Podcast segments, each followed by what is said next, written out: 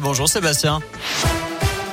Salut Nico, salut à tous. À la une de l'actu, la colère des AESH. Ces accompagnants d'élèves en situation de handicap se mobilisent aujourd'hui chez nous et partout en France. À Clermont, eh bien, les manifestants se sont réunis à la mi-journée devant le rectorat.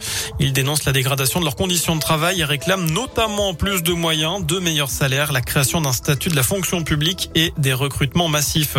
Autre grève aujourd'hui à Clermont, celle des agents de contrôle de l'aéroport, mouvement de grève nationale. Ils contestent la suppression d'une prime correspondante à leur 13e mois. La gare de Clermont brièvement bouclée ce matin pour un bagage abandonné dans un recoin du bâtiment. Un périmètre de sécurité a été mis en place le temps que le propriétaire du bagage se fasse connaître. Le bagage était étiqueté. Dans l'actu également, baisse de taxes ou chèque carburant. Le gouvernement annoncera d'ici la fin de la semaine un dispositif simple, juste et efficace pour aider les Français face à la hausse des prix des carburants. C'est ce qu'a annoncé tout à l'heure Gabriel Attal. Le porte-parole du gouvernement ajoute que les derniers arbitrages sont en cours, alors que les prix du gazole et du samplon ont encore augmenté de 2 centimes en une semaine. Dans la région, retour sur ce moment de frayeur. Ce matin, dans un collège de l'Ain, un petit obus a été apporté en classe par un élève. D'après nos informations, il voulait rendre son cours d'histoire plus vivant un périmètre de sécurité a été mis en place, le bâtiment administratif évacué rapidement. Les démineurs sont venus sur place, mais le fonctionnement du collège n'a pas été perturbé. Les salles de classe et la cantine étant assez éloignées du bâtiment où se trouve cet obus.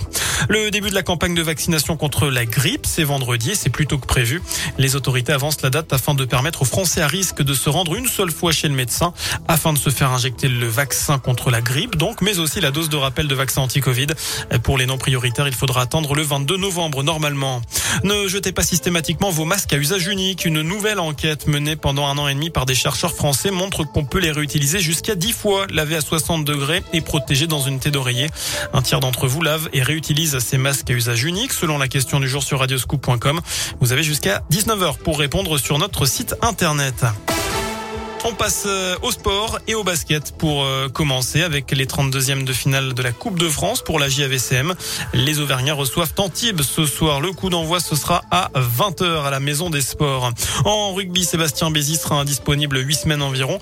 Le demi de mêlée de l'ASM s'est blessé contre Montpellier. Samedi, il souffre d'une entorse du ligament latéral interne du genou droit. Le joueur a passé hier une IRM qui a écarté une lésion grave et donc une intervention chirurgicale.